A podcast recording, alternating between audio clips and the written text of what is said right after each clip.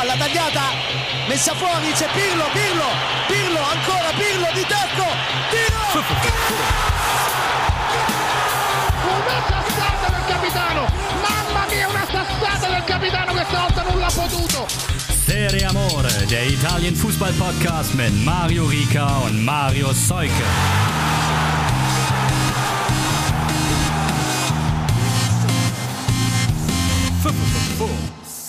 Guess who's back? Und damit ciao ragazzi, Serie Amore, Folge Nummer 6 in der Spielzeit 21-22. Auch wieder mit der Stimme von Mario Rika, die hat sich zurückgemeldet, glücklicherweise. Und Marius Seuke. Moin moin. Servus nach München.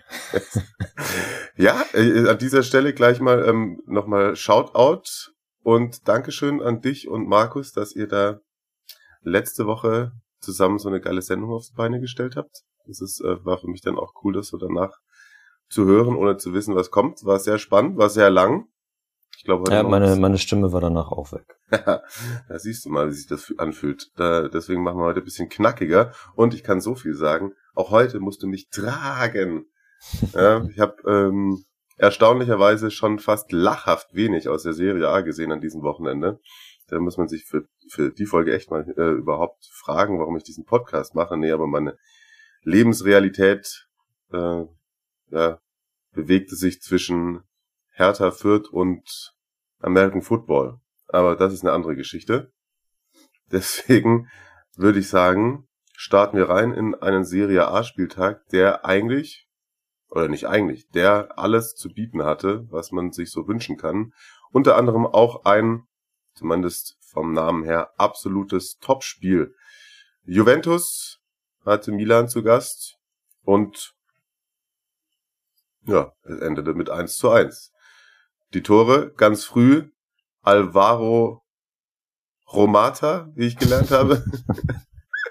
das war tatsächlich kleiner Leak. Carsten Fuß hat im Zimmer, also im, in, in der Kommentatorenbox neben mir kommentiert und ich war da gerade noch in der Vorbereitung auf die NFL Endzone und bin fast vom Stuhl gefallen, als das Tor äh, passiert ist, weil, weil Carsten da gefühlt neben mir die Box abgebaut hat.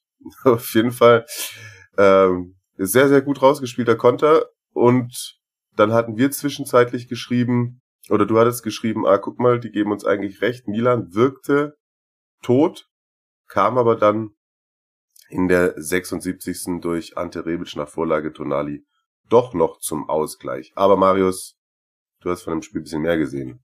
Sag doch mal an. Ich kriege da direkt wieder Flashbacks auf letzte Saison, denn ich weiß, dass ich da auch ein paar Mal gesagt habe, dass es äh, zwischenzeitlich so aussah, als wäre das wieder das alte Juve. So, und so sah das eigentlich zur Halbzeit auch aus. Also Allegri hatte die Mannschaft, finde ich, richtig gut eingestellt auf Milan. Und Milan war dann auch irgendwie so um die 60. rum oder so Juve hat halt hinten sich einigermaßen reindrängen lassen, aber so richtig hammergefährlich ist Milan dann auch nicht geworden. Und dann hatte man schon den Eindruck, als ja, als würde dieses Liverpool-Spiel da noch äh, ziemlich in den Knochen hängen.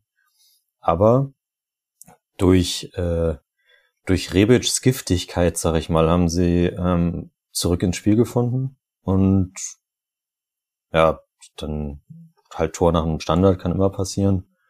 Und ja, Locatelli hatte einmal gepennt. Ich glaube, Chesney hatte jemand geschrieben.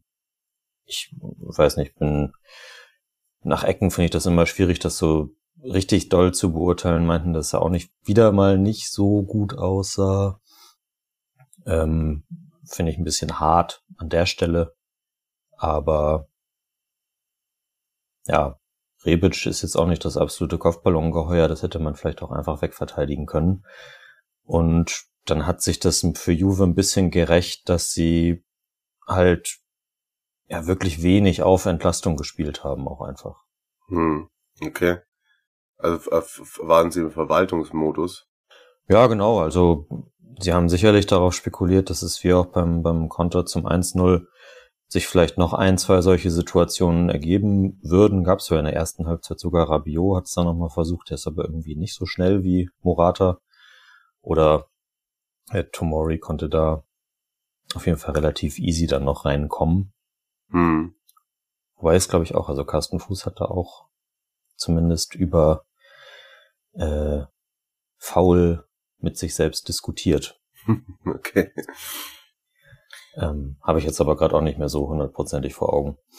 Nee, aber ich würde sagen, dass die, dass die Punkteteilung letztlich schon verdient ist, auch für Milan, weil sie dann, dann eben in der zweiten Halbzeit größeren Aufwand betrieben haben, um das da irgendwie noch, noch klarzustellen. Was mich äh, dann überrascht hat, dass das Spiel ohne rote Karte ausgekommen ist, weil das sah zwischenzeitlich auch nicht wirklich so aus. Da, äh, ich weißt du, wer der Schiedsrichter war? Hast du das gerade offen? Es sah auf jeden Fall so aus, als würde er den, äh, die, ja, den Zugriff aufs Spiel komplett verlieren, als äh, Bonucci und Rebic vor allem sich da irgendwie Mhm, okay. Ja, häufiger mal Stirn an Stirn standen. Doveri war's. Naja. Ja gut, aber also dann hat sich Milan da doch noch irgendwie durchgebissen. Wir haben gesagt, Doppelbelastung wird schwierig für die, für sie in der Saison. Jetzt muss man ihnen halt natürlich auch wieder zugutehalten. Ja, das kann natürlich auch was mit der Doppelbelastung zu tun haben, aber wir haben schon wieder eine Verletzungsliste mit Bakayoko, Calabria, Giroud, Ibrahimovic, Krunic und wenn dann so Giroud und Ibra fehlen, ist natürlich davon auch äh, die alternativen etwas eingedünnt. Was mich wundert, muss man tatsächlich sagen, Daniele Maldini hat auf jeden Fall die Nase noch vor Neuzugang Pellegri. Der kam nicht zum Einsatz wieder, ne? Ja, weiß nicht, ob der einfach noch nicht hundertprozentig fit ist, weil der in Monaco jetzt auch nicht so wirklich viel gespielt hat. Aber eigentlich wäre das so für mich auch gestern eine gute Möglichkeit gewesen, ihn mal zu bringen, weil der ja schon auch groß und kräftig ist, also halt eben wie, wie Giroud und wie Slatan. Und das hätte, weiß nicht, dem Spiel vielleicht gut tun können, denn Rebic hing dann teilweise schon ziemlich in der Luft.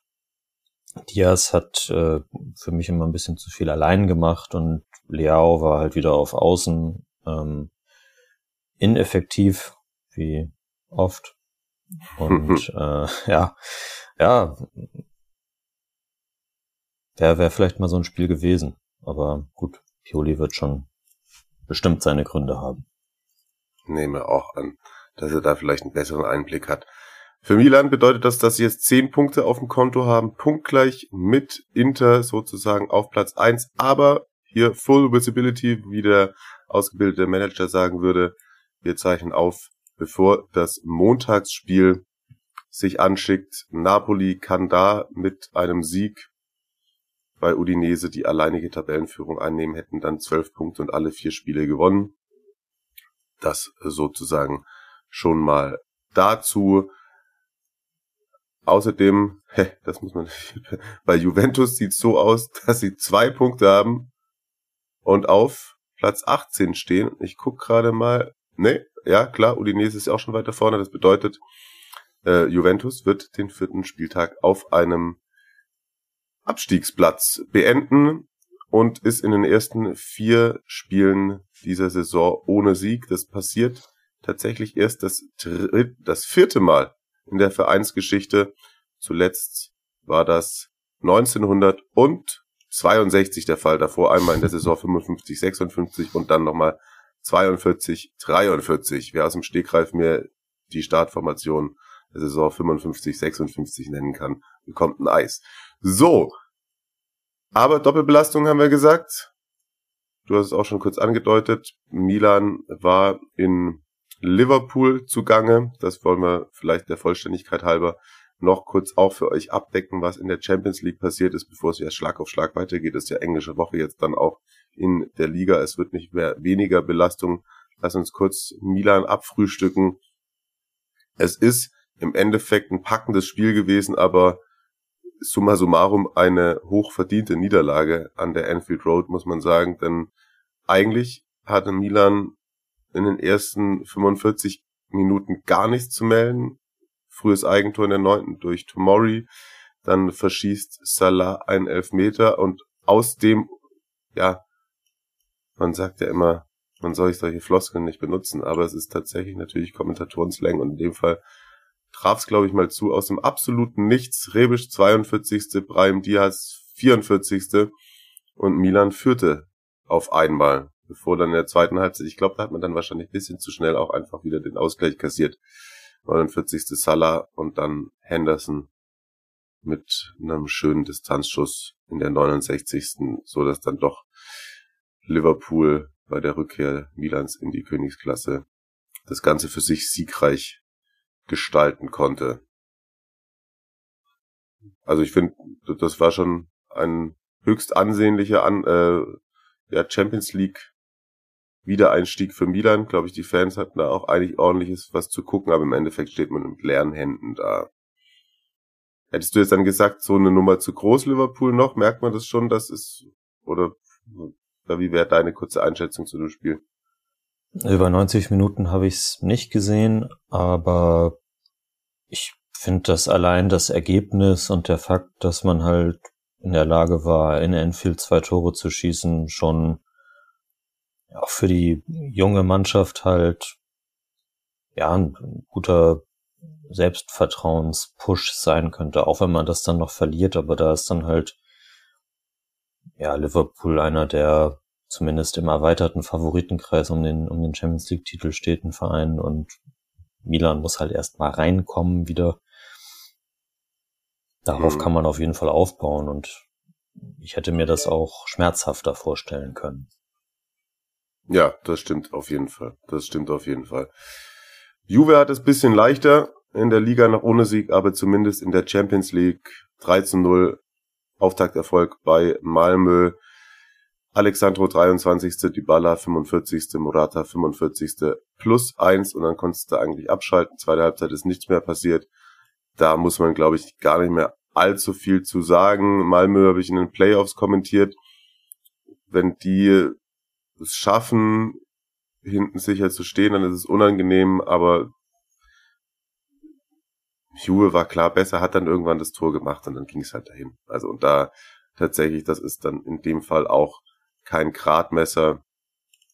Das ist tatsächlich dann Malmö im Vergleich zu Juventus. Friedrich Merz würde sagen gehobene Mittelschicht, aber ich glaube Malmö ist tatsächlich eher die äh, Liga, die sich keine Vierzimmerwohnung mit äh, Eigenkapital leisten kann.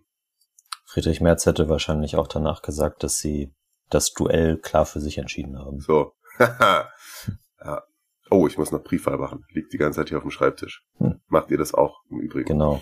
Ich glaube, bis zum 23. kann man sie abschicken, falls man sie beantragt hat. Und ansonsten geht man halt am Sonntag mal spazieren.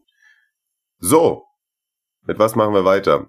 Wenn wir erst, erst einmal, einmal kurz noch ähm, die, die weitere Unruhe bei Juve. Es ging ja noch ein bisschen über das, das Sportliche hinaus. Das, äh, gut, das ist erwartbar gewesen, aber Juve hat für das Jahr 2020, 21 den äh, Geschäftsbericht rausgegeben. Hm. BWL Marius ist wieder am Start. ich habe es aber nicht genauer analysiert. Sie haben auf jeden Fall äh, Verluste von fast oder von rund 210 Millionen Euro ja halt zu verzeichnen. Und Agnelli hat nochmal gesagt, dass das Super League-Projekt sehr legitim gewesen ist. Okay. Also, hä? Also er sagt ja sozusagen nochmal, nachdem das irgendwie zweimal komplett an die Wand gefahren ist, sagt er es nochmal, aber eigentlich hatten wir trotzdem recht, oder was? Ja, genau. Hm. Er denkt halt, äh, weiß nicht, vielleicht wenn es jetzt geklappt hätte, dann, dann wird dann wird's eigentlich gut aussehen. Und jetzt seht ihr mal, dadurch, dass es nicht geschafft haben, kommt halt das Ergebnis bei raus. Naja. Ja, aber das war der Bericht vom letzten Jahr. Ja, klar. Vom, vom Geschäftsjahr 2021. Den von diesem gibt es ja logischerweise ja, ja. nicht. Und dann, wenn die, aber die Super League wäre ja jetzt dann erst gegründet worden. Stimmt auch wieder. Hm. Naja. Weiß ich nicht. Auf jeden Fall kann er, äh, kann er, kann er immer noch nicht zugeben, dass das, dass ja, das äh, nicht, so, nicht, nicht so eine smarte Aktion war. Ja, gut. Ja, gut. Und äh, Raiola hat auch noch ein bisschen für Unruhe gesorgt am Wochenende. Hat äh, gesagt, weil die Licht, glaube ich, bisher noch nicht so viel unter Allegri gespielt hat, keinen festen Stammplatz hat, dass er äh, Juve ja nächstes Jahr auch verlassen könnte. Und dafür könnte Pogba zurückkehren. Ich glaube, äh, Mino Raiola hat äh, Bock auf, auf Provisionen und Handgelder mal wieder nächstes Jahr. Wie kommst du darauf? Kann ich mir hm, überhaupt nicht hm, vorstellen. Okay. Ja, gut. Ja, also, da ist doch wieder ordentlich was los. Habe ich sonst noch was verpasst, was mit den zwei Mannschaften zu tun hat? Ja, der italienische Verband hat tatsächlich äh, eine Untersuchung gestartet wegen der äh, Rass mal wieder rassistischen Ausfälle von Lazio-Fans gegen Kessier und Bakayoko. Aber ob das auch so gekommen wäre, wenn Bakayoko nicht öffentlich darüber gesprochen hätte, lasse ich mal so dahingestellt. Hm. Aber die laufen noch, die Untersuchungen? Ja. Jetzt gerade unter der Woche erst. Okay. Alright, halten wir euch auf dem Laufenden. Aber, wenn ich schon nicht ähm, viel geschaut habe, mache ich wenigstens, habe ich hier den Service-Charakter für euch ganz groß geschrieben. Bevor wir zu den nächsten Champions League-Teilnehmern kommen, verrate ich euch noch, dass die nächste Partie von Juventus am Mittwoch um 18.30 Uhr bei Spezia stattfindet. Milan empfängt dann um 20.45 Uhr ebenfalls am Mittwoch den Aussteiger aus Venedig. So. Dann haben wir noch zwei Champions League Teilnehmer, Teilnehmer aus der Serie A und weil es sich tabellarisch so anbietet, würde ich sagen, starten wir mit Inter und weil ich es gerade offen habe, fassen wir kurz zusammen, was die in der Champions League gemacht haben. Sie haben sich wacker verkauft, könnte man sagen, aber gegen Real zum Auftakt durch ein spätes Tor in der 89. von Rodrigo mit 0 zu 1 zu Hause verloren. Habe ich auch nicht komplett über 90 Minuten gesehen. Ich hatte aber so ein bisschen das Gefühl, dass das mich an bestimmte andere Champions League Jahre Inters erinnert hat. Da hat dann auch tatsächlich irgendwann Inzaghi bisschen ängstlicher spielen lassen, beziehungsweise so dieses kommt jetzt hier einen Punkt zum Auftakt gegen Real ist gut, der kann einem am Schluss noch helfen und dann fängt man sich halt doch noch ein. Ja, kann man so stehen lassen. Und jetzt ist der, weil Roberto De Zerbi in Transnistrien baden gegangen ist, äh, ist der größte Gegner um Platz zwei Sheriff Tiraspol. Also. Das finde ich schon fast wieder geil, tatsächlich. Ja. Wobei ich ganz ehrlich bei solchen Vereinen dann auch immer nicht den Background noch nicht komplett kenne. Weiß Nö. Auch, die also die, das ist quasi ein, ein Staatsverein. Ah, okay. Gut. Das größte Unternehmen des Landes, was auch natürlich Verflechtungen, höchste Verflechtungen in die Politik hat. Na gut. Ist, äh, ja, ich glaube, seit der Gründung der Liga nur zweimal nicht Meister geworden. Und da gab es für die, die Meister geworden sind, kein Shampoo, sondern irgendwie wahrscheinlich noch auf die Finger. Wahrscheinlich. Ja gut, also doch nicht der Miracle, wobei so ein bisschen Miracle im Vergleich Wobei, das ist auch ein kurzer Ausflug, ne? Das ist äh, die Zerbi. Der muss dabei äh, dringend aufpassen, dass der nicht schon zur Winterpause bei Schacht ja wieder ge gegangen wird, wenn es da in der Champions League auch so weitergeht. In der Liga weiß ich nicht, wie es bei denen aussieht. Werde ich mich dann ähm, vor dem zweiten Spieltag gegen Inter mit beschäftigen. Das kommentiere ich nämlich. Da bin ich dann mal gespannt, wenn Insagi auf die Zerbi trifft. Mal gucken, wie es da so aussieht bei Donetsk. Aber das ist nur ein kleiner Ausflug lass uns mit Inter in der Liga weitermachen. Da hat's ordentlich gescheppert. Hat sich den Frust von der Seele geschossen quasi. Genau. Gegen äh, Bologna in dem Fall gewesen und es waren dann sogar der Tore 6. 6 zu 1. Kurz die Tore Martinez 6. Skriniar 30. Barella 34. Messino 54. Ceco 63 und in der 68. und dann nochmal in der 86. der Ehrentreffer, das kann man in dem Fall wirklich mal so sagen, durch Theate. Dafür, dass es das 1 zu 6 war, hat er sich ziemlich gefreut. Ja? Aber vielleicht ja. war das auch sein erstes Tor oder so? Ja, ja, also im ersten Einsatz auch. Ah, okay. Ja, sehr gut. Habe ich bisschen gesehen und muss sagen, also klar, das spielen sie super gut aus, den ersten. Ähm, toller Konter über Dumfries. Und dann macht den Martinez. Aber ansonsten finde ich, war Bologna in der ersten Halbzeit gar nicht so verkehrt. Also, das, das liest sich auf dem Papier, wenn du das siehst, schon irgendwie bisschen krasser. Ja, ich glaube, Sinisa hat auch ähm, nach dem Spiel gesagt, dass er eigentlich den, den Bruch tatsächlich hauptsächlich zur Halbzeit wahrgenommen hat. Und dass sie dadurch dann vielleicht auch dem Ergebnis geschuldet komplett irgendwie ihr Spiel verloren haben, die defensive Stabilität komplett zusammengebrochen ist und ja, man sich einfach dann von diesem Rückstand zur Halbzeit schon einfach nicht mehr erholt hat. Okay. Ja. Und ich denke, das deckt sich dann vielleicht mit ein bisschen mit der Beobachtung. Ja. Ja, und dann war es tatsächlich auch so ein klassisches Mihailovic-Spiel. Also ich, ich finde, das passt halt auch zu Bologna, äh, zu Teams von Mihailovic, dass es sich dann im Endeffekt doch auch komplett auseinanderschrauben lassen. Also da dann einfach zu sagen, okay, dann verlieren wir heute hier nur 0 zu 3, aber die machen in der zweiten Halbzeit keinen mehr. Das kriegt eine Mannschaft von ihm dann irgendwie auch nicht hin. Stimmt schon, ja.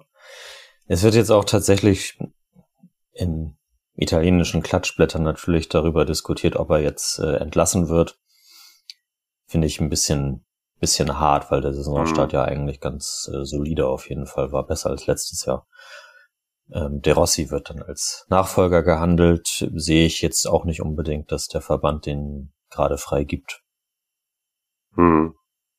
Ja, kann ich mir auch nicht vorstellen. Kann ich mir auch nicht vorstellen. Vielleicht hatte, äh, um nochmal einen Bogen zu schlagen zur letzten Folge, vielleicht hatte Bologna auch äh, Angst oder war verwirrt, weil Inter diese, diese weirdesten aller Trikots anhatte. Die Waren die Trikots schon raus, als ihr die Folge gemacht habt? Ja. Die sind jetzt nochmal neu gekommen, oder? Aber die sind auch relativ, die sind spät veröffentlicht worden, oder? Genau, aber die waren auf jeden, die haben wir auf jeden Fall schon kurz besprochen. Das ist das dritte. Ah, okay. Ja, mit diesem, ja, mit diesem bunten Zebrastreifen oder Xylophon auf der, auf der Brust oder so. Äh, ja, wirklich, was ist das? Ja. Also, Xylophon ist gut. Das trifft. dün, dün, dün, dün. Ja. Wir, äh, wir lösen übrigens hier am Ende der Folge natürlich noch eure Einsendungen auf und Mario sagt auch noch kurz was zu zu sein. Ja, ich muss auch noch Stellung beziehen. Genau. Und äh, wer es noch nicht gehört hat, äh, letzte Folge könnt ihr auch den Spieltag überspringen. So ungefähr zur Hälfte der Folge geht's dann mit den Trikots los. Ja. Da besprechen wir, Markus, unser Gast und ich, besprechen sie alle. Es ist eine sogenannte zeitlose Folge. Also zumindest ab der Hälfte. Eine SEO-Folge. Aha. So, so, Lassen so, wir das. so gleich. Lautaro vier Spiele in Folge getroffen. Das gelingt ihm das erste Mal in der Serie A. Und sein Treffer war übrigens der hundertste in dieser Serie A-Saison. Hm. Und weitere Opta-Mario-Sachen. 23. Ligaspiel in Folge, in dem Inter getroffen hat. Nur 1950 waren sie mit 24 Spielen in Folge. Da mal ausdauern der. Wollen wir zu Atalanta gehen oder möchtest ja, du noch? Ein, ein kurzer, kurzer Satz zu Dumfries noch den ja, fand ich richtig gut in dem Spiel auf jeden Fall. Inzaghi hat dann auch einen Sonderlob dagelassen. Er hätte nicht gedacht, dass er sich, dass der, der niederländische Neuzugang sich so schnell einfügt in das Spiel und ja, Dumfries hat dann auch nochmal bei den, bei den Teamkollegen bedankt, dass er da so gut aufgenommen worden ist und das, also ja, war ja an, an einigen der Tore beteiligt und da hat man dann jetzt mal Momentaufnahme so. Ich will ihn jetzt nicht äh, in zu große Fußstapfen quasi reinsetzen. Da hat man jetzt nicht gemerkt, dass Hakimi fehlt, weil er hat eigentlich genau die gleiche Rolle ziemlich gut ausgefüllt. Es war halt Bologna, das sich auseinander hat nehmen lassen, aber wenn er solche Spiele noch ein paar Mal häufiger in der Saison zeigt, dann ist das auf jeden Fall ein guter Deal gewesen. Ja, sehe ich auch so. Also das war schon nicht so verkehrt. Ganz im Gegensatz zu Atalanta.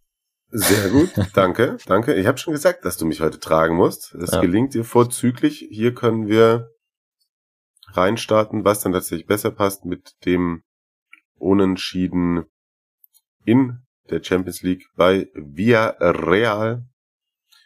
Früh in Führung gegangen durch Remo Freuler, sechste Minute, dann 39. Drigueros oder Trigueros, was weiß ich. Gosens, ah, falsch, dann ist man in den Rückstand geraten. Dann Chuma, 73. Gosens in der 83. mit dem Ausgleich und ab der 84. wäre Real aufgrund einer gelb-roten Karte dann nur noch zu zehnt. Allerdings reicht es nur, nur für einen Punkt für Atalanta und man muss auch sagen, ich fand Villarreal, ich schaue es nicht so oft La Liga, aber die fand ich richtig gut. Habe ich tatsächlich gar nichts von gesehen. Mhm. Ich finde aber auch, dass Villarreal so der Rivale halt um den ähm, potenziellen zweiten Platz vielleicht in der Gruppe ist, je nachdem wie äh, Menu das dann macht. Gut, die haben ja verloren gegen, gegen Bern, ne? Ja, Aber Menu sagt man nicht, ne? Man United, sorry. wollte es gerade sagen.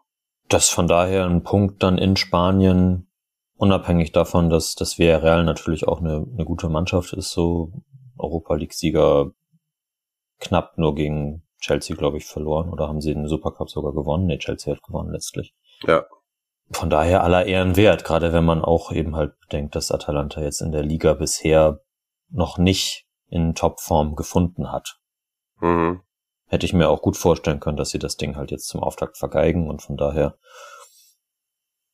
damit kann man, kann Gasperini, glaube ich, gut leben.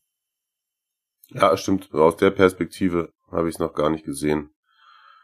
Und ja, man hat sich, hat sich in der Liga zumindest jetzt dann mal zum zweiten Mal drei Punkte geholt. Es war wieder auswärts. Zu Hause hat man ja unentschieden gegen Bologna gespielt und gegen die Fiorentina verloren, aber auswärts bislang beide Spiele gewonnen. Einmal am ersten Spieltag bei Torino war das und jetzt eben beim Aufsteiger Salernitana. Aber das ist wieder so ein Ding und da müssen wir drüber reden. Das ist zwar der zweite Sieg und dadurch hat man sich bisschen, ja, bisschen Luft verschafft, aber es war eben nur Salernitana und es war auch nur ein 1 zu 0 und es ist ein sehr spätes Tor gewesen. Ich muss nochmal genau nachgucken, wann es denn gewesen ist. 75. 75. Zapata. Genau. Also keine Mannschaft hat Salernitana, glaube ich, so gut ins Spiel kommen lassen wie Atalanta jetzt. Und ich meine, das will ja schon was heißen. Fabrizio Castori, der Trainer von Salernitana, hat danach auch gesagt, dass sie, dass sie mehr verdient gehabt hätten, wo ich ihm völlig zustimme. Also gerade in der ersten Halbzeit haben die einige Chancen gehabt und wo sie halt einfach dann nicht das Spielglück gehabt haben und am Ende setzt sich dann vielleicht einfach die eben die individuelle Klasse von Atalanta durch. Aber er war zufrieden mit der Leistung von Salernitana, dass es eben eine, eine richtige Teamleistung war. Sie haben den Kampf angenommen, so typische Floskeln. Äh, aber ist völlig richtig. Also wenn man sich die Leistung von denen bisher angeguckt hat und wie sie da teilweise auf die Mütze bekommen haben, wie sie sich herspielen lassen haben von der Roma zum Beispiel, dann ja, war das äh, ein Quantensprung dazu und das liegt eben auch daran, dass Atalanta sie das hat halt machen lassen, weil sie selbst eben noch nicht in der Form sind, äh, sag ich mal, dass Atalanta aus dem April oder so schießt einen Salernitana in dieser Verfassung eigentlich auch 6-0 ab. Mhm. Und so ist es halt eben nur ein 1-0 und das auch noch unverdient. Ja. Gasperini hat aber gesagt, manchmal müssen wir auch eklig gewinnen. Hat er natürlich recht mit.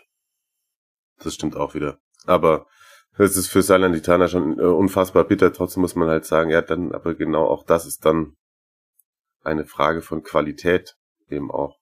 Ja. Und Voll. Also doch, äh, auch äh, in so einem Spiel hätte vielleicht Franck Ribéry, der hat ja sein Startelfdebüt gegeben, so den einen Moment haben müssen, den er dann aber vielleicht nicht mehr wie früher eben auf Knopfdruck abliefern kann, sondern da muss dann auch alles bei ihm stimmen. ja, ja, absolut richtig. Absolut richtig. Kommen wir zu den Europa League Teilnehmern.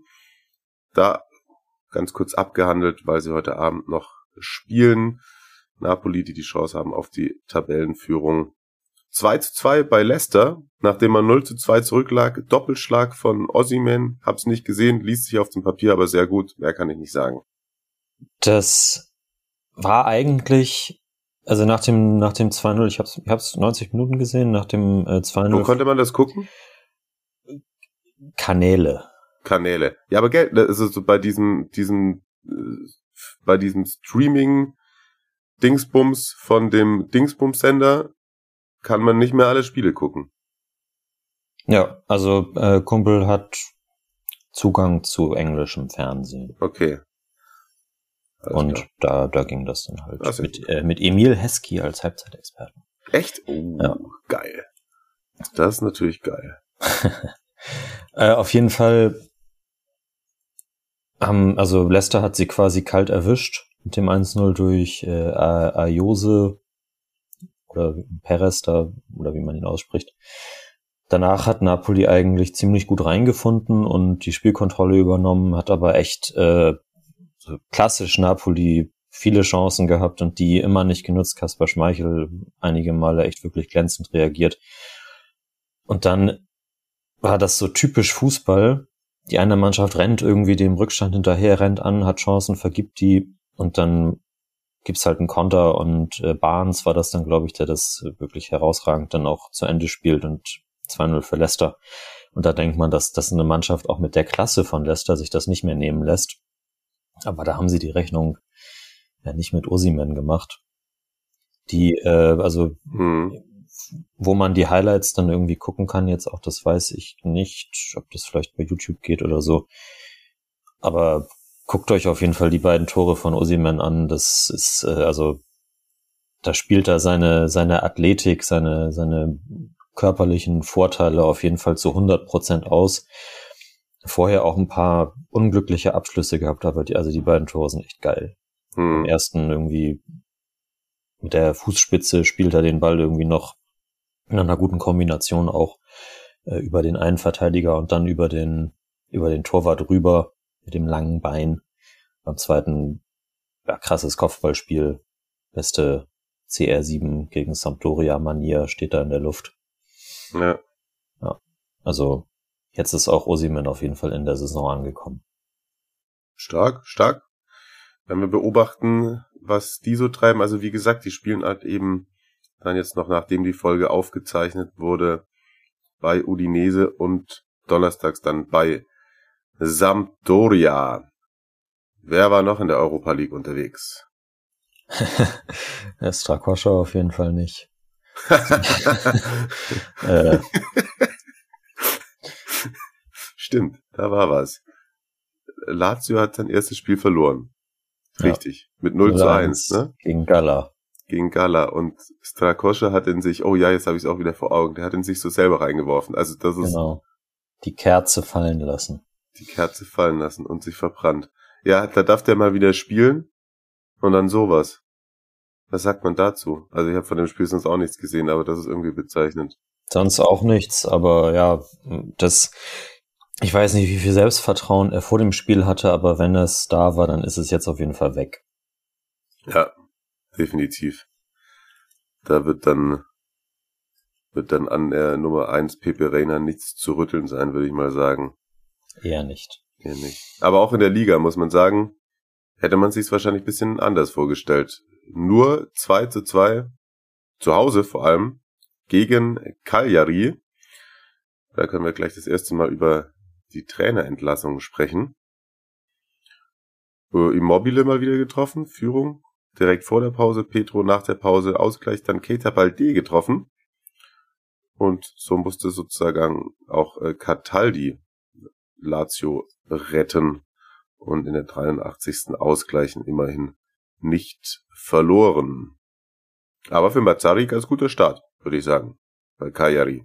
Ja, also Cagliari ja auch im Semplici äh, für mich, weil ich ja großer Fan bin, das habe ich ja schon äh, anklingen lassen, eher überraschend, aber unter der Woche halt entlassen. Äh, Mazzari jetzt da irgendwie so die, auf jeden Fall die Variante Safe, mhm. den dann zu holen. War gut, aber wenn man dann einen Punkt mit einem Punkt gegen Lazio startet, das äh, ist dann sicherlich aller Ehren wert. Und ja, durch, äh, durch diesen Trainerwechsel rücke ich jetzt mal von meinem Tabellentipp für Cagliari so Mittel, Mittelfeld nicht ab. Ja, übrigens, das habe ich auch noch gelesen, warte, ich muss mal raus. Ah, genau. Joao Pedro ist erst der zweite Cagliari-Spieler, der es geschafft hat, in den äh, seinen ersten vier Saisoneinsätzen vier Treffer zu machen, seit äh, die Drei-Punkte-Regel gibt.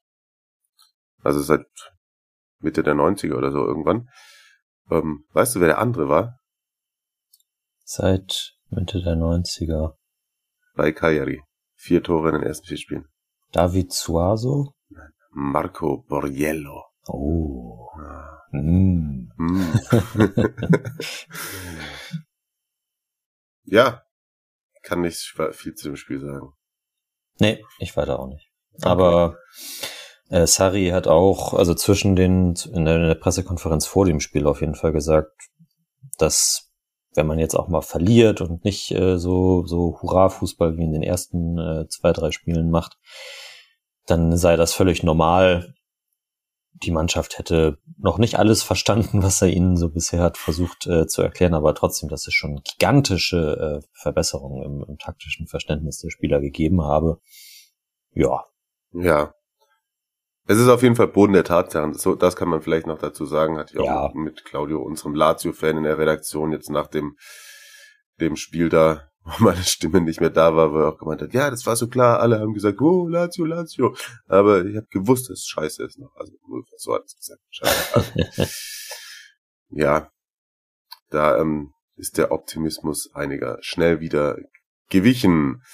Man kann es besser machen, dann am Donnerstag ist man zu Gast bei Torino, keine ganz so leichte Aufgabe. Cagliari und Amazzari, nachdem man einen Punkt bei Lazio geholt hat, empfängt man jetzt den Aufsteiger aus Empoli. Das ist eigentlich gar kein schlechtes Spielchen, um eventuell nachzulegen. Word. So. Und dann haben wir noch die Europa League, die Europa Conference League. So mhm. ist es richtig. Da hat die Roma äh, die Jungs aus Sofia mal bisschen durch die Mangel genommen. Man lag 1 zu 0, 0 zu 1 zurück und hat dann noch 5 zu 1 gewonnen. Zweimal Pellegrini, El Sharawi, Mancini, Abraham getroffen. Also Contender auf die, wie sagt man dann, was ist die Abkürzung dafür? Statt UEL ist es dann UECL. Wahrscheinlich ist das der, ist das der offizielle Hashtag, müsste man nochmal nachgucken. Ich weiß es nicht. Ja. I don't care. Ja, da hat man auf jeden Fall den, äh, den Nazi-Fans aus Sofia gezeigt, wo der spielerische Hammer hängt. Ja, was gab's da? Äh, ich habe nur, nur gestern beim, bei der äh, Fotorecherche für eine Stadiongalerie mhm. äh, Fotos von dem Spiel gesehen und da sind halt einige äh, zutätowierte Wampen gewesen mit einschlägigen Sprüchen und Symbolen drauf in der ersten mm. Reihe bei ZSK oder CSK Sofia. Lecker. Von daher gönnt euch jedes Gegentor. ja. Ja, unterschreibe ich dann auch mal so. Dann allerdings am Wochenende, ich meine, die Roma hätte ja auch da tatsächlich sich oben an der Tabellenspitze festsetzen können. Trotz Führung durch Pellegrini. Da habe ich mir übrigens auch wieder was aufgeschrieben. Drei Tore in Auswärtsspielen bereits in dieser Saison. Das ist für ihn schon ein Rekord bei der Roma für den Kapitän. Fünf Tore hat er mal geschossen auswärts insgesamt über die ganze Saison bei Sassuolo noch. Aber gut, auch nicht so ein geiler Effekt, ne? Drei Auswärtstore. ja, mein Gott. Wir nehmen ich alles nehm, mit. Ich nehme alles, was ich finde. Dann aber Hellas. Barak 49. Caprari 54. Ilic Eigentor, Ausgleich für die Roma in der 58. Aber Faraoni in der 63. Dann mit dem 3 zu 2 für Hellas. Und da sind wir beim nächsten neuen Trainer. Da gewinnt Igor Tudor direkt mal sein Debüt an der Seitenlinie, nachdem er Eusebio Di Francesco ersetzt hat, gegen Mourinho. Das ist nicht ganz so verkehrt, würde ich mal sagen. Ja, nachdem Mourinho ja, glaube ich, bisher alle Spiele gewonnen hat. Ja, stimmt. Auf jeden Fall der, äh, der Trainereffekt auch richtig gut gesessen. Ja, das stimmt. Was halten wir davon? Ich weiß es gar nicht. Ja, ich, ich finde find ja, weiß nicht, Hellas ist ja auch nicht so schlecht, wie, wie das jetzt die ersten drei Spiele haben erscheinen lassen. Und ja, vielleicht ist das auch für die Roma so, ich weiß nicht, ein Dämpfer zur richtigen Zeit gibt es sowas? Wahrscheinlich nicht, ne? Aber ja, auf, auf jeden Fall was, was, was aufzeigt, was sicherlich noch die, die Schwächen sind, die die Mannschaft noch hat und woran Mourinho jetzt arbeiten kann, um das dann irgendwie abzustellen oder so. Hm. Oh, by the way, äh, Caprari da macht es tatsächlich mal Sinn, was ich mir rausgesucht habe. Ist ja gebürtiger Römer, hat auch bei der Roma-Jugend gespielt, ähm, glaube ich, nicht allzu oft für die Profis. hat mal wieder gegen AS getroffen, trifft außer gegen die Fiorentina gegen kein Team so gerne wie gegen die Roma. Da will mal einer sagen, dass es nicht motiviert, gegen irgendwie den Ex-Verein zu spielen. So wie Daniele Verde immer gegen Lazio trifft, trifft Capari immer gegen seinen eigenen Verein. So. Ja, auch dazu kann ich nicht allzu viel mehr sagen. Außer, dass es eben jetzt die erste Niederlage ist. Trotzdem ist man mit neun Punkten noch auf dem vierten Tabellenplatz. Ganz gute Geschichte ist, glaube ich, dass, dass Tudor eigentlich schon vor der Saison der Wunschkandidat bei Hellas war. Man sich dann aber irgendwie nicht mit ihm einigen konnte. Oder so. Weißt du, um was es da ging? Leider nicht. Ich glaube, bin mir sehr sicher, äh, dass äh, Steffen aka Mentalita Calcio dazu was geschrieben hat bei Twitter. Habe ich mir leider aber nicht mehr rausgesucht. Auf jeden Fall hat man stattdessen dann die Francesco genommen, um das dann nach drei Spielen dann rückgängig zu machen und doch Tudor einzustellen. Das ist auch wieder so ein Italien-Move, ne? Ja. Also ich glaube, so ist es auf jeden Fall auch nicht billiger geworden jetzt. Nee. Und ist, äh, ist die Francesco jetzt verbrannt für die Serie A? Ja, völlig. Völlig tatsächlich, glaube ich wirklich. Also das auch wenn man ihm vielleicht bisschen Unrecht getan hat und ihm auch zu wenig Zeit eingeräumt hat. Ich bin immer, bin immer dafür, dass Trainer mehr Zeit bekommen. Aber man muss ja wirklich sagen, wann hat er das letzte Mal was gerissen? Ja, in der Halbfinalsaison eben mit der Roma, ne? Ja, aber das ist auch schon eine Weile her, ne? Ja, eben. Schade. Finde ich irgendwie auch. Ich dachte, dachte, dachte, er, er könnte was werden. Fand den eigentlich auch immer relativ sympathisch, muss ich sagen. Ja. Na gut. Vielleicht muss er jetzt äh, wie Vincenzo Montella den, den Schritt ins Ausland wagen. Der hat gerade sein erstes Spiel mit Adana Demirspor gewonnen. Gegen Ritzespor. Und Balotelli Ja. hat getroffen. Das, das, das äh, aus dem aus dem Off. Ja, da. Na gut. Ich will mich nicht mit den Freunden anliegen, die gerne die, die Super League schauen, deswegen. Nein, nein, bloß nicht. Nein, nein, nein, nein. Aber da will ich vielleicht auch noch zwei machen. gut, das ist, das ist, das ist weit, Das ist weit aus dem Fenster gelegt. steile These auf jeden Ja, Fall. ist, ähm, Hellas dann am nächsten Spieltag jetzt unter der Woche bei Salernitana zu Gast. Also da auch kein schlechtes Auftaktprogramm für einen neuen Trainer. Die Roma empfängt am Donnerstag Udinese Calcio. Und damit haben wir zumindest auch schon die großen Teams, würde ich mal sagen, abgehakt. Wir können mal ganz kurz über die anderen Ergebnisse noch drüber gehen. Wichtig auch tatsächlich Venezia gegen Spezia 1 zu 2. Spezia gewinnt beim Aufsteiger durch ein ganz, ganz spätes Durchtor von Burabia in der 94. Minute. Das ist auf jeden Fall für Spezia Calcio und Motta sehr, sehr wichtige drei Punkte gewesen. Und ja, Venedig, kannst du halt sagen, zahlt auch Lehrgeld. Muss man wohl leider so sagen, ja. Also eigentlich auch die bessere Mannschaft gewesen. Hätten, also ja, das ist dann halt, wenn du sicher den Klassenerhalt schaffen willst, dann musst du diese Spiele halt gewinnen. Halt auch gegen die direkten Konkurrenten darfst natürlich erst recht nicht verlieren. Letztlich sind es zwei mehr oder weniger Sonntagsschüsse, die Spezia dann den Hintern retten in diesem Spiel.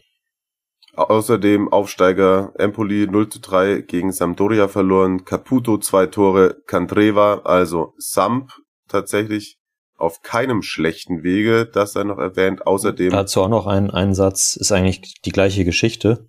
mhm, Empoli war in der ersten Halbzeit be beinahe die bessere Mannschaft okay, und belohnt sich halt dann für diverse Chancen, die Mancuso und äh, Cutrone unter anderem hatten. Pinamonti dann auch in der zweiten noch und Samp einfach, ja, hat so ein bisschen, wir sind Erstligist, wir sind effizient, okay. wir haben, wir haben Ciccio Caputo und das reicht uns. So, so war das. Könntest du dir vorstellen, dass ich einen Fakt zu Chicho Caputo rausgesucht habe? Ich hoffe doch schwer. 50. Seriator hat er gemacht. Ja, Legende. Und er trifft besonders gerne gegen Aufsteiger. Also vielleicht Er hat sich, glaube ich, mit dem Jubel auch ein bisschen. Und ja, er hat sich nicht zurückgehalten mit dem Jubel, aber er hat sich danach bei den Empoli-Fans entschuldigt. Ja, okay. Ist ja auch sein Ex-Verein. Ja. Er hat auf jeden Fall in seinen letzten sechs Spielen gegen Aufsteiger immer getroffen. Oh, das ist auch mal eine Ansage.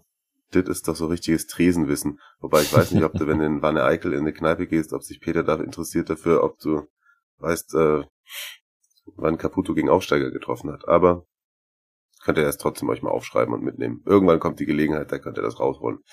Ganz kurz abgehakt noch, Torino 1-0 gewonnen bei Sassuolo, auch durch ein spätes Tor Piazza. Da fängt es an zu laufen tatsächlich, muss man sagen. Stimmt.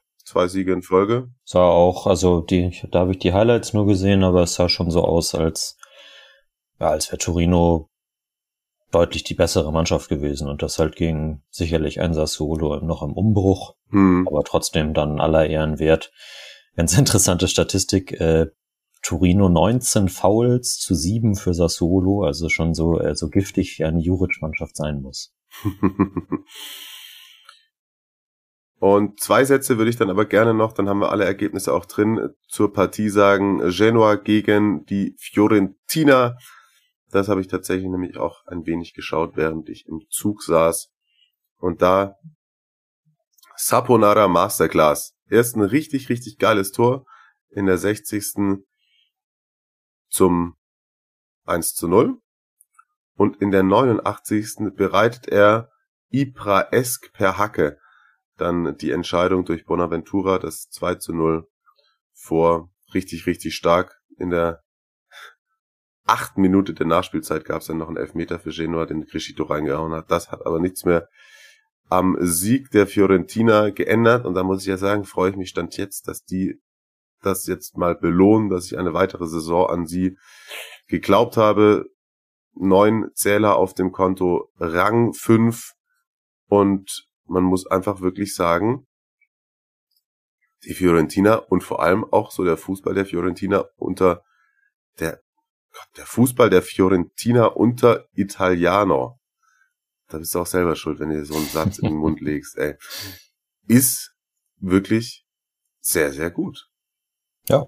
Das wird was. Ja, Punkt. Also Bonaventura auch äh, danach gesagt, wie wie schnell er es geschafft hat, die die Mannschaft zu erreichen und von seinem Konzept zu überzeugen und mitzureißen, sei bemerkenswert und ja, ist es offensichtlich. Also Fiorentina bisher die da so so große po Überraschung ist es ja gar nicht, aber trotzdem ist es die positive Überraschung der Saison. Ja. Ja. ich sagen. Und ich muss einen, weil du Saponara erwähnt hast, geile Oldschool-Kicker, da habe ich einen tollen ähm, Kommentar bei Twitter gesehen von Francesco, den ich jetzt mal auf Englisch vorlese. Mhm. Uh, Ricky Saponara is the modern version of the provincial fantasista you saw in Serie A in the late 90s and early 2000s. Not good enough for the top sides, very inconsistent, but in possession of incredible technique that allows him to change a game in an instant when he's in the mood. When he's in the mood. Das ist gut. Ja. Aber das, wirklich, das, mir, das denke ich mir auch seit Jahren. Das ist auch irgendwie, als der bei Sampa, der hat auch der hat, der hat alles drauf. Der hat Lupfertore mit dem Außenriss drauf, Distanztore, Hackentore, geile Vorlagen. Und dann hast du immer so zwei, drei Spiele von ihm im Kopf. Und wenn du dann wieder siehst und denkst so, hä, warum? Der hat doch, der ist doch letztes Jahr sogar abgestiegen mit, hat er nicht letztes Jahr beim Absteiger gespielt? Der ist jetzt nochmal gewechselt. Benevento, Genau, der hat bei Benevento gespielt. äh, und saß ausgeliehen. Da, genau, und da hat er teilweise das Ausgeliehene nur auf der Bank, wo du denkst, Ja. hä, warum? Ja, Ja, aber das, das ist ein guter Tweet. Das, der, der Tweet fasst das ganz gut zusammen. Ja, und dann mal schauen, was geht man. Am Dienstag empfängt die Fiorentina dann Inter. Oh, erster richtiger Gradmesser vielleicht auch dann. Wobei tatsächlich im Vergleich zu anderen, also ich meine, äh, Genua haben wir auch gesagt, nicht so verkehrt gewesen. Ja. Das äh, Sieg bei Atalanta könnte, könnte man auch schon als Gradmesser bezeichnen. Vielleicht nicht so doll aufgrund der aktuellen Lage bei Atalanta, aber Torino geschlagen.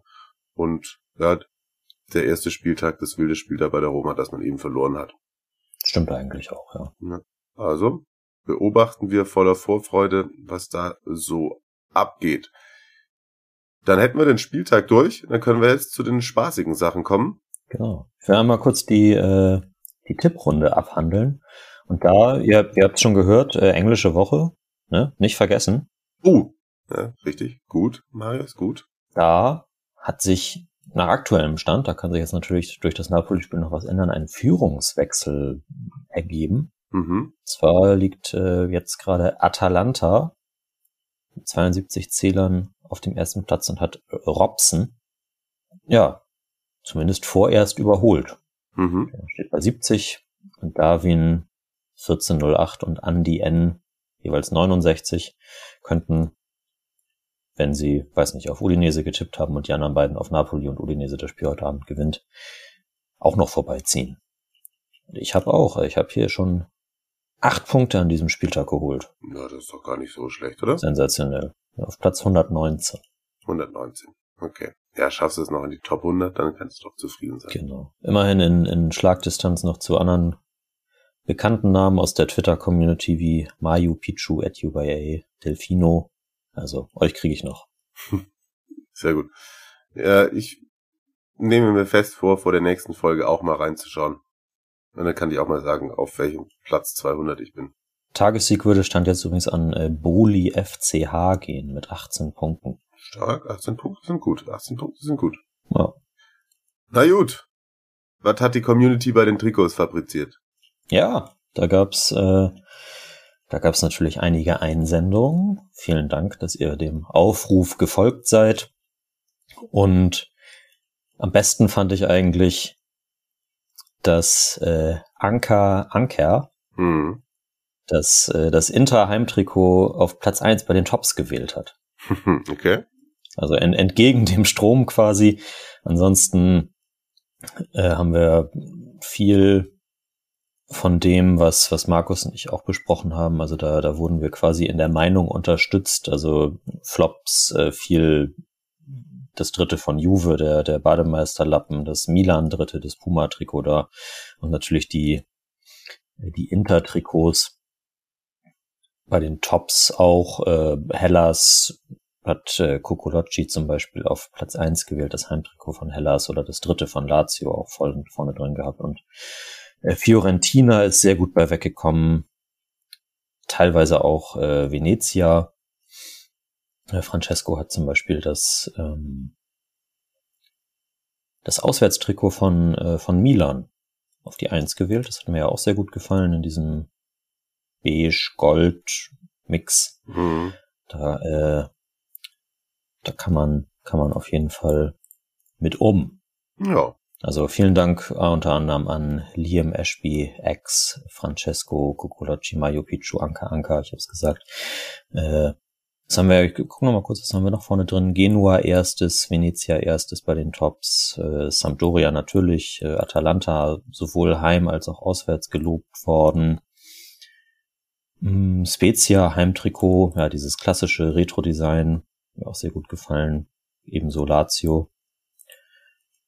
Und was haben wir hier oben noch? Ah, äh, Liam Ashby findet das, äh, das Udinese Away-Trikot auf Platz zwei bei den Tops hinter äh, Venezia mit dem äh, flashigen Grün oder was auch immer. Ja, ja, ich, ja echt. War, war, war nicht so meins, aber gut, da unterscheiden sich dann die, äh, die Geschmäcker. Ja. Bei den Flops unter anderem drittes Sampdoria, das war dieses rote noch. Ähm, ja, Francesco findet die Wurstbanderole bei Torino, diese Reminiszenz an River Plate nicht so geil. Das erinnert ihn an Mortadella, hat er geschrieben. Ich muss tatsächlich auch sagen, da bin ich nicht ganz mit euch mitgegangen, aber ich kann ja gleich noch was dazu sagen. Dadurch, dass da da Suzuki dann auch so mit drin steht, also diese, das sind eh immer so, ne? Ganz viele Trikots eben durch Sponsoren völlig verschandelt. Ja, Aber, das ja. stimmt natürlich. Aber ja, das, äh, das waren auf jeden Fall einige Einsendungen, einige Nennungen. Und ja, wenn ihr die letzte Folge noch nicht gehört habt und das jetzt noch nachholt, schickt uns gerne auch weiter eure Tops und Flops aus dem Trikotkosmos Serie A. Mario, was sagst du eigentlich? Ja, jetzt muss ich auch mal schießen, ne? Ja. Soll ich mit den Flops anfangen? Bitte. Ich bin tatsächlich, weil es gerade schon einmal aufgetreten ist, ich bin auch nicht der Meinung, dass das erste Intertrikot so scheiße ist, wie es von euch behauptet wurde. Also Okay. insgesamt bekommt Inter aufgrund dieser zwei anderen Trikots von mir aber auf jeden Fall auch einen Platz in den Flops. Mein Platz zwei in den Flops ist ein gesammeltes Potpourri von Torwarttrikots. okay. Weil da muss man wirklich sagen, das ist geisteskrank. Wirklich, das ist geisteskrank, was die sich teilweise dabei, also das Genua Torwarttrikot, by the way, weil sich Marco so drüber beschwert hat, ich finde die Roma-Trikots gar nicht so schlecht und die Roma, also so als, sagen wir nee, mal. ich, ich glaube auch, er, er findet einfach den, den, den Abstieg hm. von letzter Saison ja. so frappieren zu einem, einem relativ generischen Trikot, das natürlich ja, okay. hässlich ist, aber halt nicht so spannend wie in den letzten Jahren. Napoli-Torhüter-Trikot. Absolut crazy. Was hatte ich mir dann noch rausgesucht? Jetzt muss ich gerade doch mal wieder gucken. Ich muss so live so richtig schießen, sieht natürlich anders aus, aber wirklich eine Ansammlung. Auch Juve-Torhüter-Trikot, genau, Juve-Torhüter-Trikot komplett. Komm, wir machen eine Mischung aus Juve, also Flop 3, Inter auswärts und das dritte, Flop 2, Torhüter-Trikots plus Juve drittes, absoluter Crap, wirklich. Und absoluter Flop Nummer eins ist eigentlich schon auch außerhalb der Konkurrenz, ist diese Puma Punkt, Punkt, Punkt, diese Frechheit zu besitzen als Ausrüster oder Verein, Fans einen, einen Trikot hinzuschmeißen, wo nicht mal das Vereinslogo drauf ist, das das wird bei mir mit Flop Nummer eins bestraft. Das geht, das geht einfach nicht. Ja, fair enough. Torhüter-Trikots hatte ich bei mir tatsächlich aus dem Ranking einfach komplett rausgelassen. Ah, okay. Na gut. Die Tops sind gar nicht so leicht. Die Tops sind nicht leicht. Es sind viele dabei, die mir gefallen. Das, wie gesagt, ich habe mir Fiorentina ja auch selber geholt. Ich muss sagen, das ist natürlich jetzt auch, da würden jetzt Leute sagen, es ist, ist Quatsch, aber aufgrund meinem Hang dazu und äh, meiner Lieblingsfarbe Grün finde ich das, das Grüne von Hellas sehr, sehr schön. Mhm. Mhm. Mhm. Mhm. Das ist so schlicht und schönes Grün. Also immer wenn ich Grün sehe, geht mir das Herz auf. Auch bei, Wie ging es dir eigentlich Samstagabend? Sehr gut ging es mir, sehr gut ging es mir am Samstagabend. Auch nochmal Grüße an dieser Stelle an alle Leute, die dann mir während im Derby meinen, irgendwelche lustigen Sachen schreiben zu müssen. Finde ich super. Haben sogar HSV-Fans mehr klasse. Naja. Ich habe überlegt, ob ich tatsächlich Spezia mit in die Top rein, Tops reinnehme, aber es ist mir dann doch irgendwie es ist nicht ganz zu Ende gedacht. Also es ist der, der, der Ansatz, dieser puristische gefällt mir. Er ist aber nicht komplett gut umgesetzt, finde ich. Okay. Ähm, ist jetzt die Frage, lasse ich jetzt Hellas da auf, auf der 2? Nehme ich Hellas da wirklich mit rein? Ah, ich wollte schießen, ne? Ich, also ich meine, also ich habe gesagt, die. Ah, nee, anders. So. Fiorentina, dann Lazio, und bei Lazio kann ich mir auch nicht entscheiden, würde ich sogar sagen, ähm, eins und zwei, also dieses, dieses Auswärtstrikot, wo oben diese, wo noch dieser Streifen reingezogen ist. Weißt du, was ich meine? Mhm. Finde ich schick. Finde ich schick. Ja, ja, hat was. Ja. Hat was. Stimmt. ist wirklich sehr, sehr gut. Und auf der Eins da muss ich auch, also nicht, dass ich da Markus widersprechen würde, aber er hat ja auch gesagt, kommt außer der Konkurrenz, weil das ist auch immer ungefähr das Gleiche.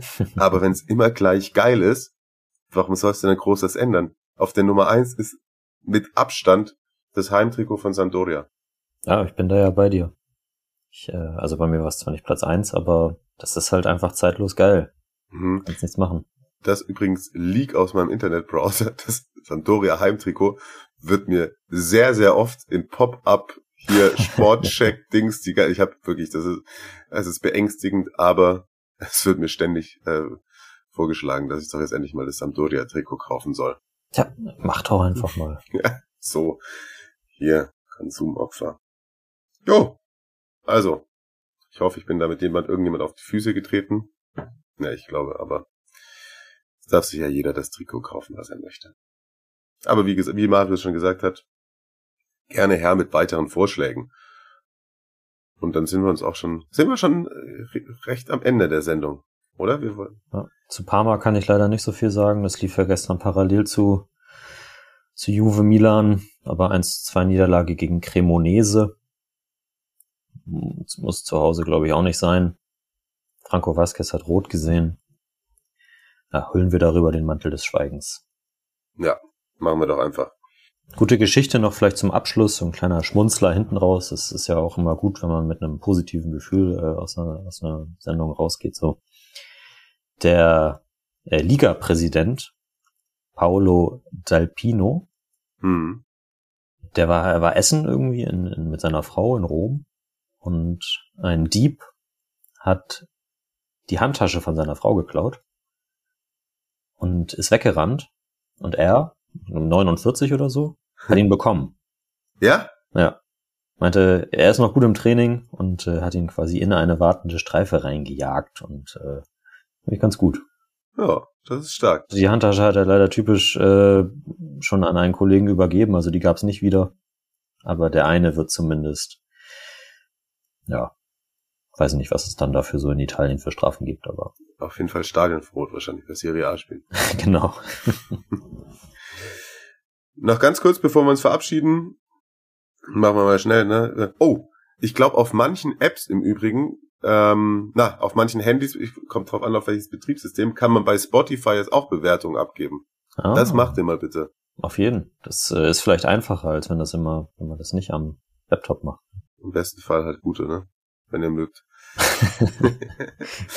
Und ähm, du hattest noch einen, einen Wunsch vorgetragen bekommen, Marius. Ich weiß nicht genau von wem, äh, aufgrund einer neuen Kategorie.